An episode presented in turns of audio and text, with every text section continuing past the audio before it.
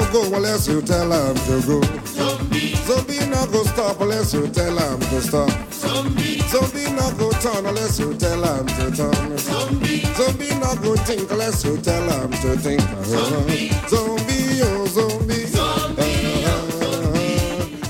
oh zombie. Zombie, oh zombie. Zombie no go go unless you tell him to go. Zombie, Zombie no go stop unless you tell him to stop. zombie, Zombie no go turn unless you tell him to turn. zombie, Zombie no go think unless you tell him to think. Zombie. Zombie, oh zombie. zombie, oh zombie. Zombie, oh zombie. Zombie, oh zombie. Tell him to go straight. Na joro, jara, joro.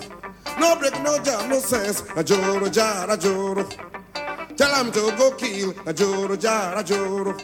No break, no jam, no sense. Na joro, jara, joro.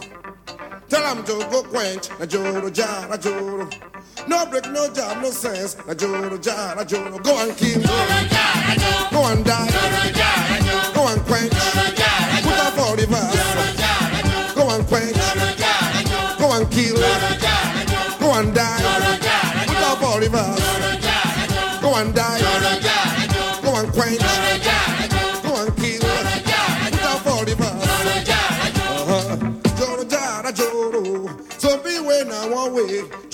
jara joro. Zombie when I one. Joro jara joro. Zombie when I one. Joro jara joro.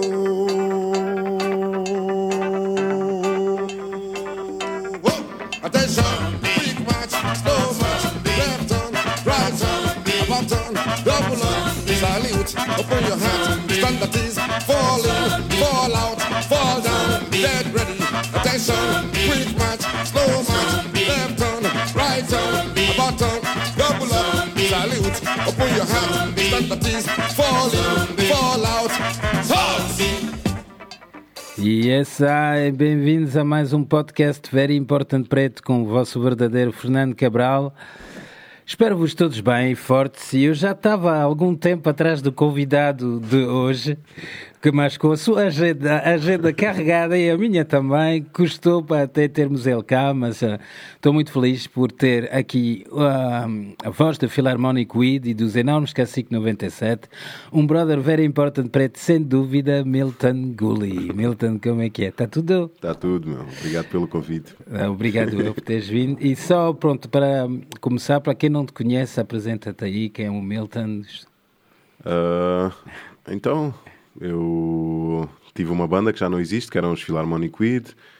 Ah, depois criei ah, outro coletivo de Afrobeat, Afropunk, que são os Cacique 97. E fiz parte também dos Culip Noise. E agora estou a preparar o meu projeto a sol, também para sair agora no início do próximo ano. E pronto, tenho andado aí no circuito da música aqui um bocado por Já, já há muitos anos, há muitos anos. Como guitarrista, como também participas em produções e Sim, isso sim, tudo. sim. E pronto, vamos falar um bocadinho de. pronto, Eu, eu vi na tua biografia que pronto, nasceste em Lisboa e andaste um bocadinho, eu, como eu, como um bocadinho por todo lado, Arábia Saudita, Uhum. Madeira, Moçambique. Fala-nos um bocadinho de, do, do teu percurso. Então, os meus pais vieram de Moçambique em 77, um bocadinho antes de eu nascer. eh, e logo que chegámos a Portugal, o meu pai não tinha trabalho e o único trabalho que ele arranjou foi na Arábia Saudita. Então a família foi toda para a Arábia Saudita e estive lá até aos 4 anos. Tens algumas memórias de lá? Tenho, tenho, tenho. Tenho ainda bastantes memórias da Arábia E Saudita. n- não foi difícil de uma família moçambicana mudar-se para a Arábia Saudita, tipo, a, escultura e isso tudo, não foi assim um bocadinho... Uh, foi para os teus pais? Acho que foi mais difícil para a minha mãe. Ok. que ela não podia conduzir e tinha que andar sempre com roupas até ao tornozelo e na praia não podia andar de biquíni, tinha que andar com pá, também com roupa comprida. Para o meu pai acho que foi tranquilo, para nós nós nem nos apercebemos Claro, dessas, é, claro. dessas diferenças, para nós estava, estava tudo na boa. E depois voltaste para Portugal, onde cresceste até... Sim, E estiveste na Madeira também. e estive na Madeira na fase da adolescência também. Ok. E foi nessa fase que entrou a música na, na tua vida. Sim, lá pelos 14, 15 anos, eh, um- o meu pai recebeu um- uma guitarra em casa oferecida por um amigo e, e a guitarra teve enfiada num armário lá no escritório durante um ano para aí. Depois, na escola, um dos meus colegas mais velhos apareceu com uma guitarra e começou a tocar lá no, no, no, no, no intervalo. E eu, epá, pera, tenho uma guitarra em casa, vou trazer. E pá, ele começou a ensinar-me assim os primeiros acordes e pronto, e depois nunca mais, nunca mais parei. Nunca- E, e nessa altura, o que é que ouvias eh, como, como música nessa altura? É pá, muito grunge, muito Nirvana, Pearl Jam, Soundgarden, Metallica, Guns N' Roses. essa- as cenas estavam a bater nessa altura. Exatamente. Eu, eu também tive uma grande fase de Guns N' Roses. Yeah. Foi até a primeira música que aprendi a tocar, acho que foi o Knocking on Heaven's Door, a versão Ok. dos Guns N' Roses. yeah. Mas depois, mas já tinhas influências de música africana? Já ouvias música africana em casa? Ou... Os meus pais ouviam, não que eu ouvisse, eu só comecei a prestar atenção um bocadinho mais tarde. Eh, mas os meus pais ouviam muita música africana em casa, então é uma coisa que já fazia parte um bocado do nosso, Ok. do nosso ambiente caseiro. E, e o reggae? Quando é que o, o reggae entra aí? O reggae veio um bocadinho mais tarde, eh, foi já quando eu voltei para Lisboa. Eu, eu vim para Lisboa para fazer o 12, devia ter uns 16, 17. eh, e na altura, um, o Ricardo dos Philharmonic Weed, eu, eu quando ouvia Bob Marley, eu, era uma coisa que eu não ligava muito, para dizer a verdade.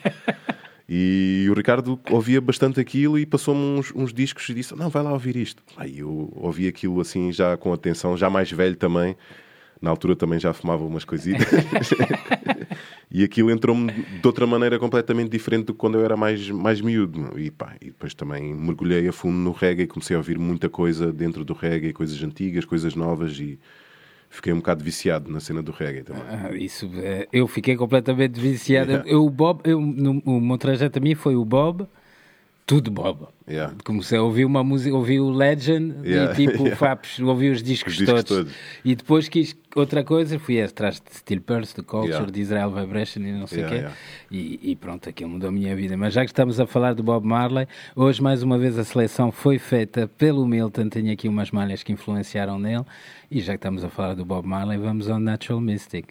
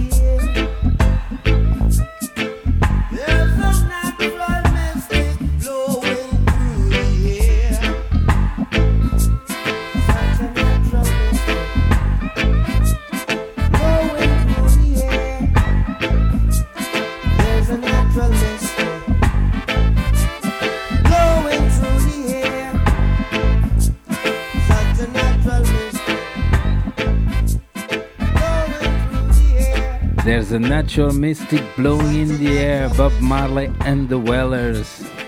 Estávamos aqui a falar do, do disco Book of Exodus, do qual eu já fiz um, um podcast e que o, que o Milton tem, tem em casa também. Portanto, voltou da Madeira. Estávamos- Estava a perguntar ao Milton como é que era a Madeira no- nos anos 90.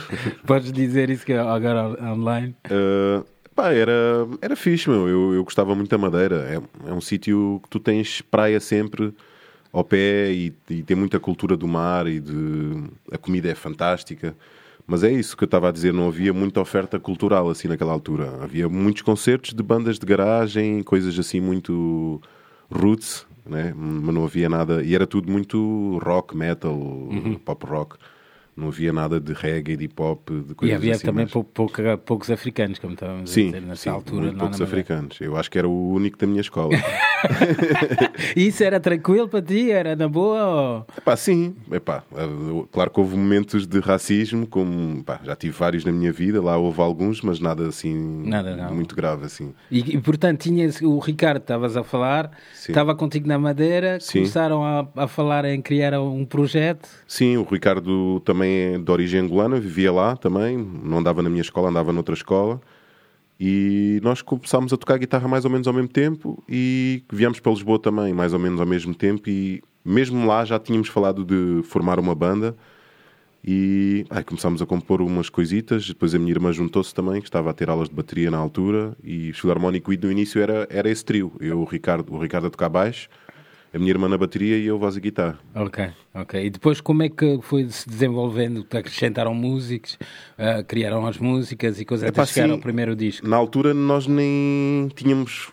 Pá, eu não, não queria ser o vocalista na altura. estás a ver? Tipo, nós fazíamos as músicas e andávamos à procura de um vocalista. Tivemos alguns, assim, durante os primeiros dois anos. Pá, e aquilo nunca funcionava muito bem. E eu, pá, um dia comecei a cantar eh, na sala de ensaio. E o pessoal, porquê é que tu não ficas tu a cantar? e pronto, e ficou. Depois fomos. O Ricardo depois já não queria mais tocar baixo, queria tocar guitarra, que era o instrumento dele. Arranjámos um baixista. Depois a minha irmã passou para a percussão, arranjámos baterista e pá, pronto, tivemos vários elementos assim que foram entrando e saindo, até chegamos àquela formação eh, que fez o, o disco, né? o Primeiro Mundo.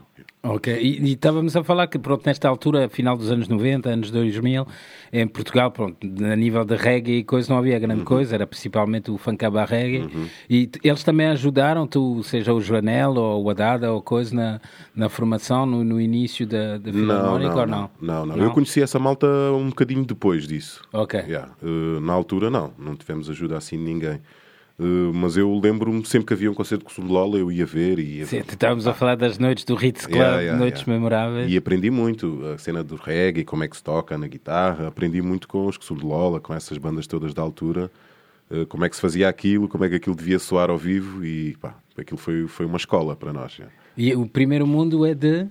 O Primeiro Mundo já saiu em 2008 ou 2009 já. E qual é que foi o vosso primeiro concerto de Philharmonic Queen? Nosso primeiro concerto foi em Sintra, num barzinho em Sintra, ainda em formato trio. Ok. Yeah, foi o nosso primeiro concerto. yeah. E depois o Primeiro Mundo foi lançado de que forma? Foi independente? Foi através de uma, de uma label? Foi pela Foot Moving Records. Ok, yeah. Aí é Foot Moving. Yeah. Como, é, como é que ele se chama? O, O Tiago, Bomber, Bomber Jack. É o Bomber Jack, é o amigo para o Bomber Jack, já, já Yeah. não vejo ele agora. E, e pronto, foi lançado o primeiro mundo e começaram a fazer também as primeiras atuações. Eu lembro de tocarem no palco, no palco Positive Vibes, acho eu, Uhum. Sim, sim. e no Musa também. Sim, sim. Nós fizemos muito, na verdade, nós tocámos muito antes de lançarmos o primeiro álbum. Pois, sim, estás-me a dizer que o disco era de 2008, eu tenho lembranças de Sim. vos ver antes em Não, concerto. nós, no- nosso primeiro concerto foi para aí em 98, 99 e tivemos Ok. sempre a tocar. Depois lançámos uma maquete, uma- depois uma segunda maquete. Pá, e aquilo, depois os problemas eh, financeiros, confusões aqui e ali, só conseguimos lançar um disco em 2008, 2009. E tu, e tu o que é que fazias além da música, como na- no trabalho? Na altura estava a estudar, Ok. eh, não estava na faculdade, estava a tirar direito, que nunca acabei. eu não estou a disseste direito. Eu não, não sei, se calhar podias ter, ter Yeah. a veia advogada, mas eu não te Yeah. imagino Não, não, pá, nunca acabei o curso e, pá, e trabalhei muitos anos na Nike também, Ok. eh, assim mais em lojas de desporto, tive também um bocadinho na Foot Locker, mas o, o período maior foi na Nike mesmo. Tive Ok, ok. E portanto, Philharmonic Week durou até. 2010, por aí até. 2000. Quando tiveste então na altura o convite, tiveste um bocadinho com os Colipnões. Como é que foi isso essa, dos Colipnões? Não, o Clip Noise foi em 2005, já foi, foi Ah, antes. ok, foi antes, Foi ok. antes. Eh, epá, o Paulo Ventura, que era o manager dos Clip Noise na altura, ligou-me: Ah, Milton, não sei o quê, eh, os Clip Noise estão à procura de um vocalista, não queres ir lá fazer um casting? E eu, epá, claro que sim, eu ouço Clip Noise desde quase desde de adolescente, então isso para mim vai ser, eh, pá, vai ser uma honra. E lá fui eu fazer o, o casting, aquilo não correu nada bem. Eu, pelo menos eu saí de lá mesmo, "Fó, isto não, isto não correu nada bem, esta cena. Pá, e eu, entretanto, esqueci a cena e passado uns 3 ou 4 meses liga-me Ventura, olha, os cools escolheram-te a ti, então bora lá, vamos começar a ensaiar. Eu, Ei, pô." foi logo, e começámos, e, pá, gravámos logo aquele primeiro tema, o Brother Joe, aquele tema reggae. Sim. E passado um ano começámos a, a preparar o, o último disco que os Clip Noise fizeram. Ok, e andaste na estrada com eles também. Andei muito, muito na Pelo país todo Sim, e- sim, sim. Toquei muito com os Cool. Ok, portanto, ganhaste alguma experiência também de estrada e disso tudo com eles. Sim, Há um nível já assim um bocadinho mais eh, sim, sim, sim. Mais, mais, mais Profissional. Mais sério, sim. Mais sério. Sim, sim. A tocar em palcos muito grandes já, com bandas muito famosas já.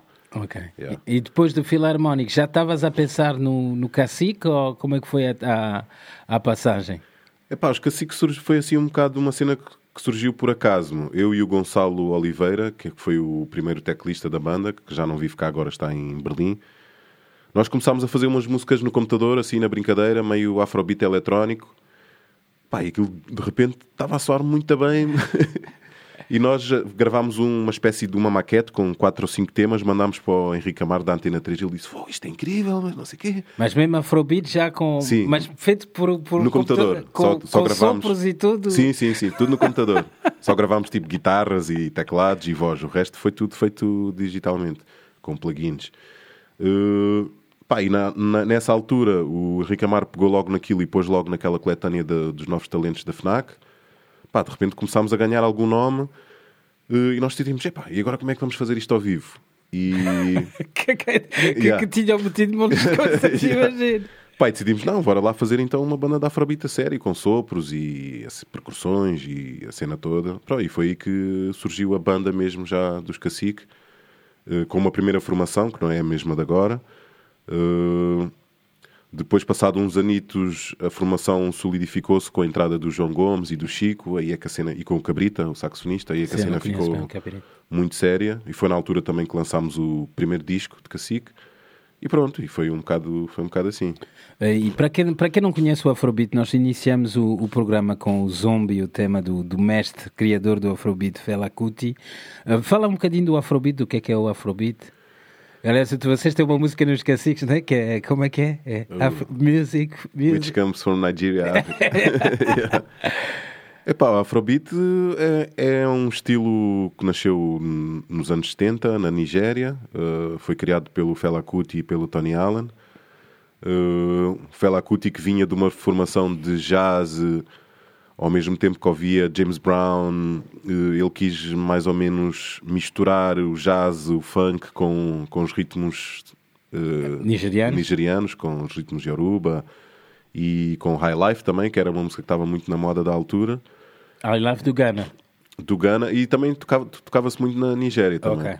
E epá, ele no início até tocava bastante. Oh, oh, oh, peço desculpa. Ele no início até tocava bastante high life e depois pá, fez, fez ali um clique. Também acho que o Tony Allen ajudou bastante nisso e criaram aquele beat pá, que de repente explodiu um bocado pela Nigéria, que é o Afrobeat que pá, e dura até hoje com muitas bandas aí. Olha, mas isso é uma coisa que já, já o outro dia estava a falar disso, que eu não sei o que é que eles chamam o Burna Boys e Uhum. Companhia Limitadas Afrobeats. A diferença está no S. Yeah, a diferença Porque tá não no tem nada a ver com, com o Afrobeat de, Não, de Fela. Não, mas, mas eu por acaso sinto muita influência do Fela no Burna Boy. Ah, bem, ele então, ele Yeah. tem músicas onde ele faz versos completos Yeah. do, do Fela, quase Yeah. que a malta mais nova provavelmente não sabe, Yeah, mas yeah. ah, aquele é- tem muito, muito, muito Fela ali. Yeah. E agora perdi-me um bocadinho. ah, Afrobeat, sim, Fela, e também o Fela tinha essa mensagem revolucionária que é, Uhum. pá, para mim, o que me bateu mais no Fela foi as letras sim, dele. sim. Eu quando ouvi, por exemplo, o ITT, Pá, long time ago, África, mano, e não de carry shit. Para mim foi, Yeah, foi a yeah. primeira vez que eu vi um, um artista falar desta forma, Yeah. dizer as cenas de forma tão crua e mesmo Yeah, yeah. dura, né? Sim. E pá, é um. Sim, a cena, o gajo. Por causa, há uns documentários agora que saíram mais recentes em que entrevistam uma das namoradas dele e ela diz que o Fela no início não ligava nenhuma para isso. Tipo, as músicas dele eram sobre sopa, sobre o, uh, o lanche, estás a ver? E o gajo, quando foi para a América, é que o gajo levou com aquela cena toda dos direitos civis, do Malcolm X e do Martin Luther King, e quando voltou à África, vejo logo já assim carregado com aquela cena toda. Com Power isso. E portanto estamos Yeah. aqui a, a falar de uma grande influência do, do Fela. Foi o James Brown. Vamos aqui mais um tema escolhido Yeah. pelo Milton James Brown, The Payback. Yeah.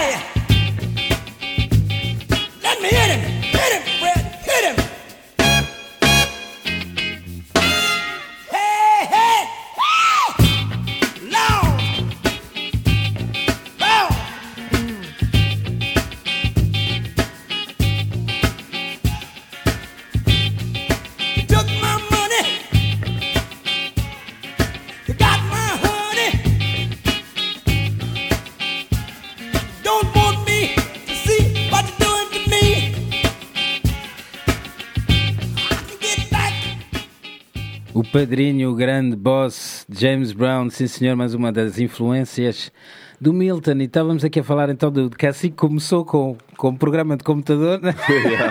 É e depois como é que foi juntar os músicos para, criar, para recriar aquilo? Uh, epá, na altura a gente decidiu logo que queríamos ter dois percussionistas além do baterista, porque o, o Afrobeat tem muito aquela cena da clave e do chequeré e, e achámos que um percussionista não ia conseguir fazer as duas coisas ao mesmo tempo e depois ainda é preciso congas, então arranjámos dois percussionistas, foi a minha irmã e o Tiago, a bateria chamámos logo o Marcos, que pá, o gajo na altura nem tocava Afrobeat e começou a estudar aqueles beats todos de Tony Allen e o gajo apanhou aquilo com uma facilidade que não é uma coisa fácil para os bateristas tocar aqueles ritmos É claro. do, do Fela. Tu, tu chegaste a conhecer o Tony Allen? Chegaste a estar com Sim, ele? sim, conheci. O Cote é uma Conheci. cena. Fomos- Fui uma vez para o Music Box com ele. E, bem, eu tenho uma história, já, tinha, já falei disso aqui, que eu fui chamado, estava em casa e, e ligou-me o, o tour manager da Madu e Mariam. Sim, sim. E o gajo vira-se para mim, pá, Fernando, preciso de erva e não sei o quê. Yeah. Estou no hotel com Tony Allen. E eu, Tony Allen, o baterista de Fela? Sim, vou já até contigo. Fui lá e fiquei três horas com o Cota Yeah, no quarto yeah. do hotel. Epá, o Cota era um castiço. Mas agora, sair ao Music Box com ele, nem imagino. Yeah. Não, foi, ele foi tocar no CCB Ok. E depois eh, pá, nós conseguimos ir lá para o backstage, tivemos um bom tempo com ele e depois, ai, gajo, o que é que se faz aí à noite? Não sei o quê. Então foi tudo para o Music Box, estava o Mike Steller a pôr som. E tivemos lá até às tantas. O é um whisky. castiço. Yeah. Yeah. E o whisky, ele, era, Yeah, ele disse-me whisky e erva. Só Yeah, yeah. funcionava É com só. whisky e erva. E o gajo na altura já tinha 72. Yeah, yeah. Eu, eu virei para ela e disse-lhe: ah, eu, só- eu vou, vou, vou sair daqui a rezar por Deus para chegar à sua idade Yeah. como um senhor. Yeah, ver? O gajo- E o gajo disse-me uma cena que eu fiquei maluco também: que era o, ah, as- o, os- o horário da atuação no Shrine do Fela era todas as noites, da meia-noite às sete. Todas as noites, Yeah. da meia-noite às, Às sete. Estás a ver? Tudo aquilo. O gajo está habituado. Lá está, por isso é que depois vamos com as músicas do Fela de Yeah. 12 minutos, 14 Yeah, minutos, coisa. Ele normalmente tocava. E ao vivo ainda deviam ser maiores, mano. Exato, exato. Mas pronto, essa formação da banda. Uh, depois, uh, a gente, pá, claro que tínhamos que ter sopros, e no início pusemos três sopros, uh, e é malta que já não faz parte da banda. Acho que o único que está dessa altura é o Lencastre, o, saxofone. O resto da malta foi entrando e saindo até uh, termos esta formação que temos agora, que já, já está connosco há um tempo. Uh, Que mesmo assim agora já é é uma formação reduzida, né? Uh, Ou não? sim, para, para quem, sim. para quem não sabe, as- os conjuntos, os cole- eu gosto do termo coletivo afrobeat, Sim, tem- sim. Às vezes chegam a ter, só nos sopros, chegam a ter sete, oito Sim, sim, sopros, sim. É, sempre, são sempre orquestras. Sim. Epá, nós tínhamos três a partir do momento quando entrou o Cabrita, acho, até foi a ideia do Chico Rebelo, eh, que gente, nós devíamos ter um saxofone barítono, que é um instrumento que está muito presente Uhum. no Afrobeat. Foi na altura que entrou o Cabrita e passaram a ser quatro. Eh, mais ou menos nessa altura também que entrou o Chico e o João Gomes, nós decidimos também ter eh, umas cantoras a fazer coros. E foi a altura também que entrou a Selma Amus e a Ela Telma. tocou com, com o Cacique, Sim, não sim. sabia disso. Pá, e aquilo a banda ficou, éramos, éramos 12, e aquilo, pá, aquilo ao vivo visualmente era uma coisa impressionante, assim. Som- e com- e, é- essa altura, estamos a falar de 2000 e... 2009, 2008, 2009, E foi com 2010. esse conjunto que gravaram o primeiro disco? Sim, Ok. sim, sim. Foi com, com essa formação. eh, pá, e, e esse primeiro disco fartámos de tocar. Tocámos em tudo o que era festivais de world music aqui em Portugal. Fomos à Espanha, fomos à Polónia. eh, Foi na altura que eu te encontrei no Womex, tu estavas a promover Sim. esse disco Sim, quando, sim, quando te encontrei no Womex.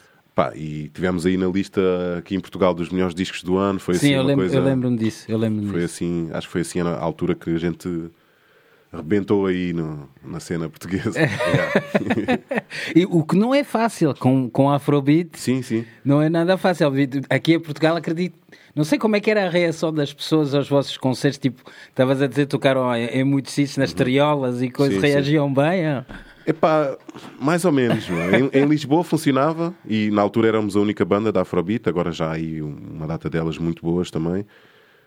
Funcionava em Lisboa, funcionava no Porto, mas no resto dos sítios o pessoal ficava assim um bocado a olhar para nós. Tipo.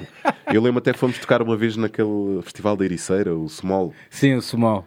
que era um festival muito virado para o reggae Sim, e para a malta era. mais nova. E e ficou tudo assim a olhar para nós de boca aberta. Tipo, o pessoal não, não estava a entender muito bem o que é que estava a acontecer ali. Mas tu procuras no, no- no- nas letras, de, assim, obviamente que eu acho, eu tenho quase a certeza que sim, que tu procuras também passar uma mensagem forte através da música, não é só dança e coisa, também há ali um bocadinho de, de militância. ou- Sim, sim, há, mas isso eu tenho isso com as bandas todas. Não? é? Eu sim, certo, já era com Filarmónico Com Filarmónico também, e, e, pá, e Cacique faz todo o sentido também. Claro. eh, Aliás, eu, eu, para mim, eu, eu, eu acredito que. Lá está também os, meus- os meus ídolos, Bob, Fela e Companhia Limitadas. Para mim, a música é um, vi- é um dos maiores veículos Pois é, pois é. para passar a mensagem. Quando Pois é. estás em palco e tens pessoas à tua frente, é a melhor altura. Infelizmente, hoje em dia é mais quando ela bate com a bunda no chão, mas Pois é, pois é. Não, há, parece que há cada vez menos bandas a falar de coisas sérias e importantes. Eu, eu, eu não sei se. Se é as bandas que coisa, ou se é o público que não quer ouvir isso. Eu às vezes pergunto-me se é a malta que não, que não tem paciência para isso, estás a ver? Tipo, começas a Epá, falar de- do mundo tem problemas e isto Yeah, e aquilo yeah. e o pessoal é, pá, não quero ouvir isso. Pois, talvez. Não sei. Mas olha, ao menos é, continuar, a, a missão é a mesma, portanto Yeah, é yeah. que se continuar a, a fazer isso. Uh, portanto, e depois da- o segundo disco de Cássico, o que é que se passou ali quando houveste boom e depois? Depois eu fui para Moçambique. Ok. Logo passado um ano. Tu cagaste. Yeah, epá, foi, foi- também foi um bocado na altura que começou a crise aqui e, pá, Uhum. e as- pá, quase todos os projetos que eu, onde eu estava envolvido começaram a tocar muito menos e pá, eu disse, epá, Moçambique estava numa altura assim ascendente e na altura com a minha namorada da altura decidimos ir para Moçambique. Pronto, e as, pá, e as bandas todas já acalmaram um bocadinho, os Cacique Claro. acalmaram, os Mas Colignóis... a- até porque em Portugal, ah, podemos dizer isso aqui abertamente, para esse tipo, para o reggae, para o afrobeat, para esse tipo de música, é um mercado muito pequenino. Uhum. Pois é, um pois é. mercado que tocas, como tu estavas a dizer, em um ano ou dois, Uhum. Já dás a volta, tudo. já fizeste tudo, que- fizeste tudo. todos os palcos possíveis. Ah, e, e a ida de Moçambique, continuaste com música lá? Foste lá para fazer música ou foste lá para, para Uh, trabalhar? sim, fui lá para fazer música, mas inicialmente tentei procurar algum trabalho na área do som, de vídeo. Uh, e pronto, as bandas nessa altura meio que pausaram um bocadinho e eu só tocava com os caciques quando vinha cá, tipo, lá, na altura do verão, o verão cá europeu. Uh, em Moçambique, uh, tive sorte, comecei logo a trabalhar no estúdio do Pipas Forjás, que é um, um realizador de cinema lá bastante conceituado, e ele tinha um estúdio de música novo por estrear e não tinha ninguém para tomar conta daquilo. Opa! E eu logo fui ter com ele e disse: Olha, tenho um estúdio aqui, não queres ficar aí? Pá, então pá, comecei a fazer muito, muito trabalho de, para publicidade e para televisão, cinema. E ao mesmo tempo comecei também a produzir alguns artistas lá. E, foi- Fala-nos um bocadinho disso. Yeah. Uh, epá, logo cheguei lá, comecei a trabalhar com o Simba, que é um rapper muito famoso lá de Moçambique. Uh, ele, pá, nós, quando eu o conheci, nós sentámos num café lá em Maputo e ficámos horas a falar. E ele teve a ideia de fazermos um tributo aos Tribe Called Quest, mas uma versão assim mais afro e mais orgânica, com mais instrumentos uh, orgânicos, né? sem, sem ser uma coisa digital ou de samples. Eu E- procurei esse disco e não consegui encontrar. A sério? Não, mas está tá aí Tá? No, tá aí no Spotify, está aí nas Não. plataformas todas. Não consegui encontrar, se calhar meti o nome errado, não sei. Yeah, Sim- é Simba e. Milton Gully. Ok, vou procurar Yeah. isso. E Um tributo é o Tribe Called Quest. Tribe Para Called quem não Quest. sabe quem é o Tribe Called Quest, Yeah. tem que saber. Pá, e nós na altura sondámos algumas editoras assim mais famosas de hip hop assim na Europa e a BB Records pegou na- no nosso projeto Fantástico. e lançou. Epá, e na mesma altura também conheci o Azagaia, que era outro rapper lá, assim, muito famoso e muito interventivo lá em Moçambique. E através da Magda Buriti, ela também apresentou-me ao Azagaia. E o Azagaia estava uh, a começar a produzir o último disco dele, o Cubaliwa. Pá, e eu também acabei por entrar na produção do, do, do Cubaliwa. E foi mais ou menos na mesma altura também que eu queria Congoloti Records, a editora, e o primeiro álbum que nós lançámos acabou por ser o, o disco do Azagaia. Ok. Yeah. Ok. E depois produzi outros artistas lá, produzi o Deltino Guerreiro, também que agora é um artista bastante conhecido, uh, o Raskan, que uh, Tudo pela tua editora. uh, sim, Ok. sim. E produzi para outros artistas sem ser pela editora, mas estes assim foram os, os principais, assim. Mas já que já estamos a falar aqui de rappers, vamos ouvir aqui um, um rapper esquecido. O rapa, escolhido também pelo Minted com o tema Minha Alma. Minha alma tá armada e apontada para a cara do sucesso.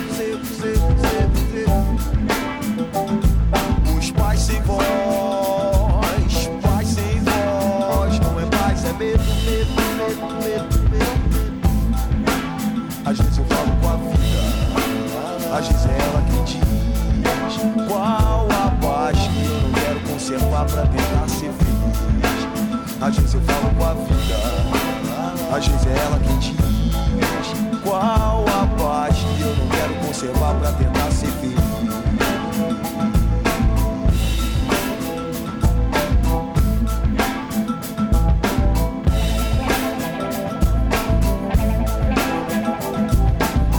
Minha alma tá armada e apontada para a cara do sucesso.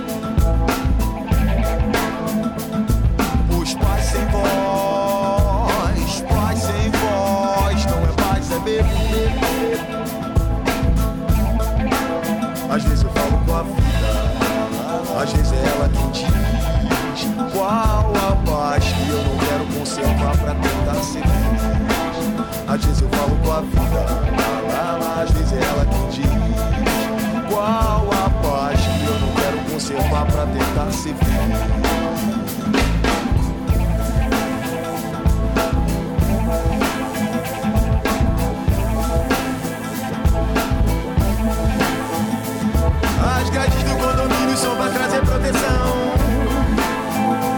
Mas também trazem a dúvida se é você que tá nessa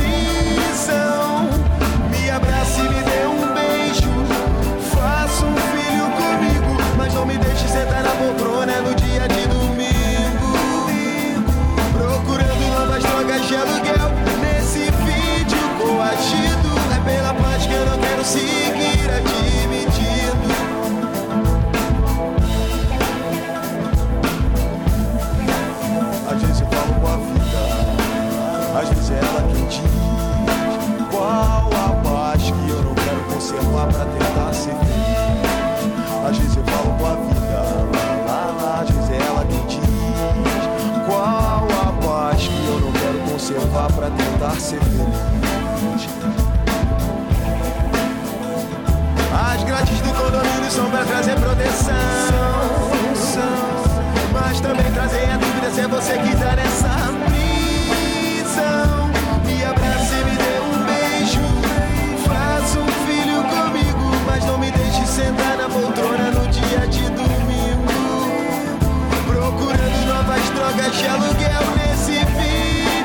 coagido. É pela paz que eu não quero seguir admitindo. Procurando novas drogas de aluguel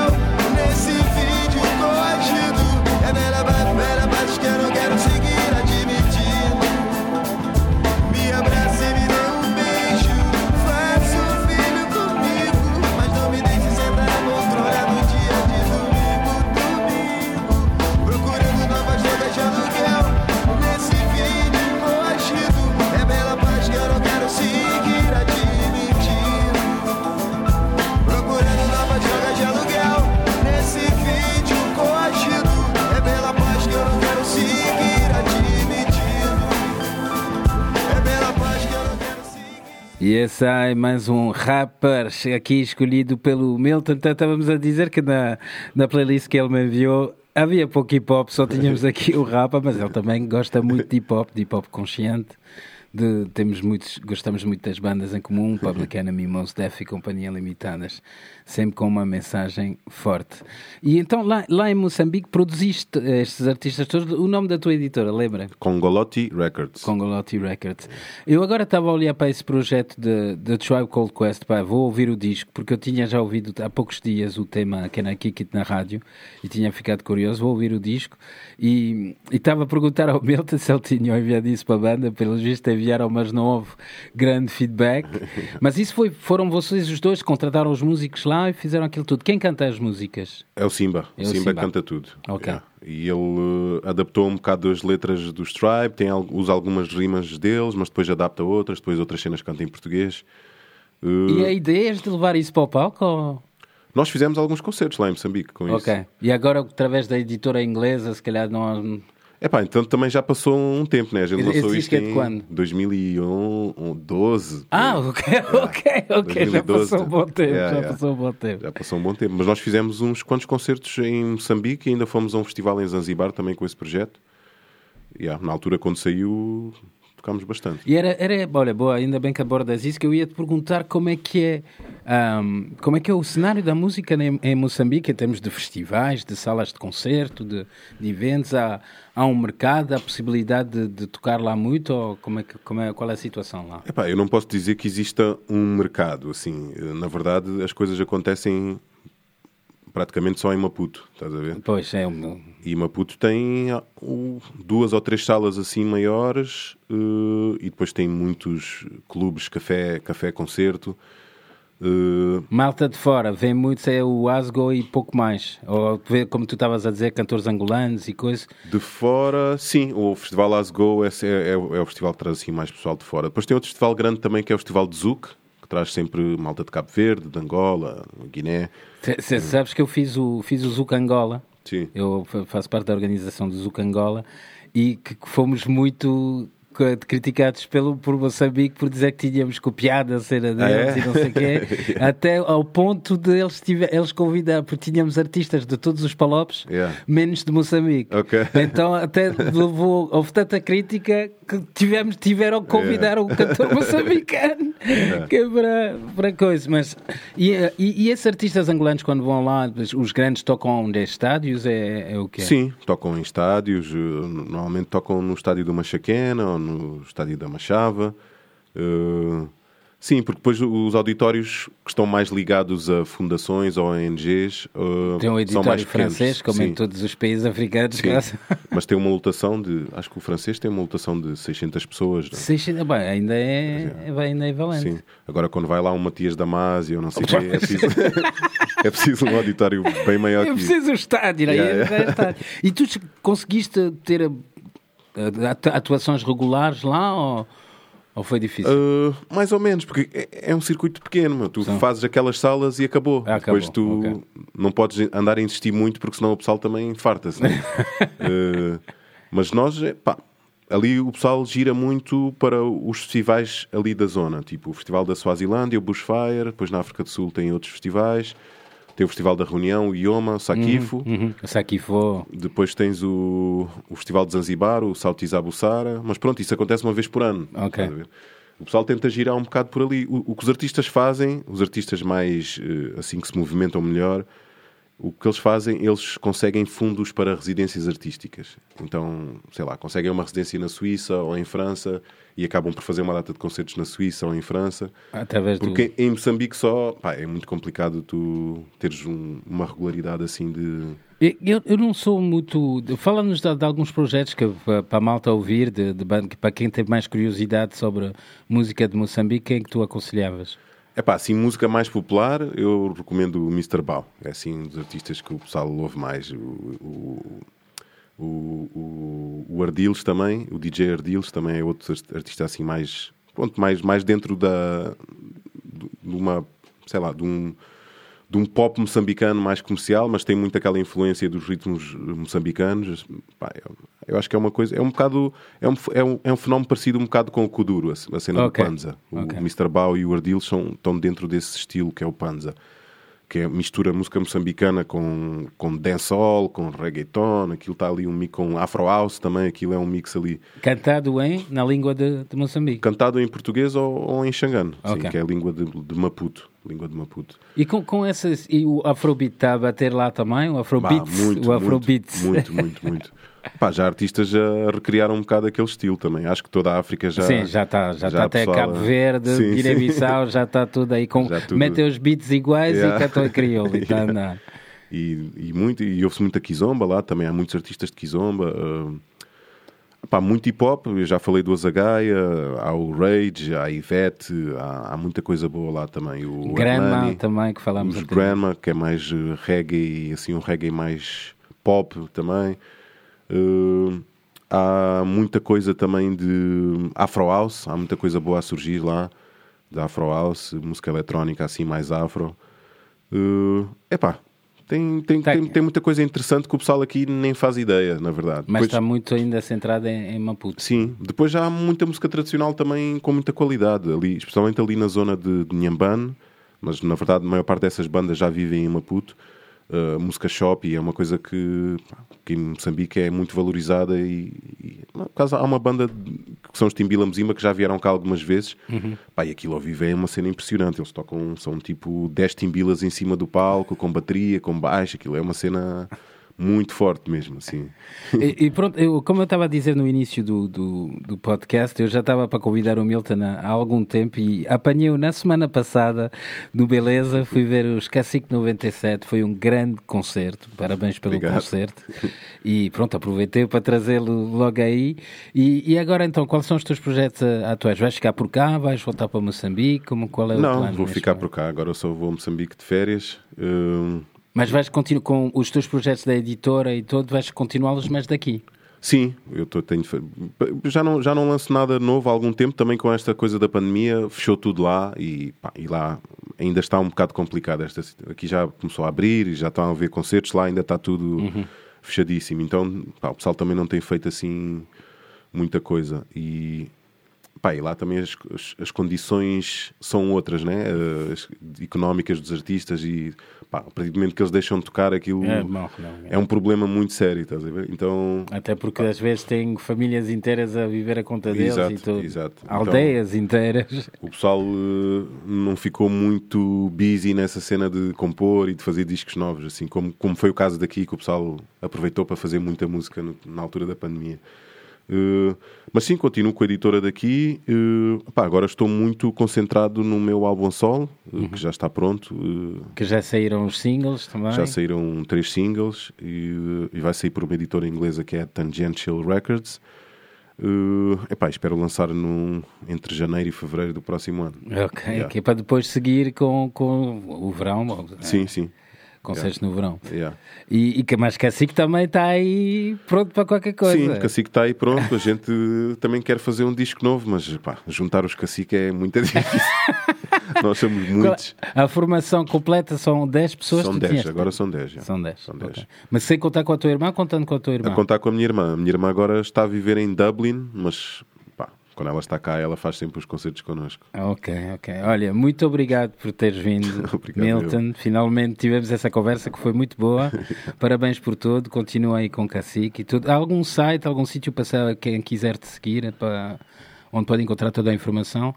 Epá, tem um site da Congolati Records, eu agora não me lembro do, da morada exata, mas... Congolati Records. Yeah. Mas o, o teu, tens o, o Instagram e o. Sim, tenho Instagram, tenho o Facebook, tenho também o, o site do meu projeto a solo, eh, também há o site oficial dos Cacique. Epá, com um Google rápido as pessoas descobrem... Então vão Com atrás, vão atrás. E vou acabar o programa que é aqui com Santana, Black Magic Woman, né? Até que também é uma boa influência tua, guitarrista. E pronto, obrigado a todos por eh, nos ouvirem. Obrigado a Milton por estar aqui. Estamos juntos e até a próxima One Love.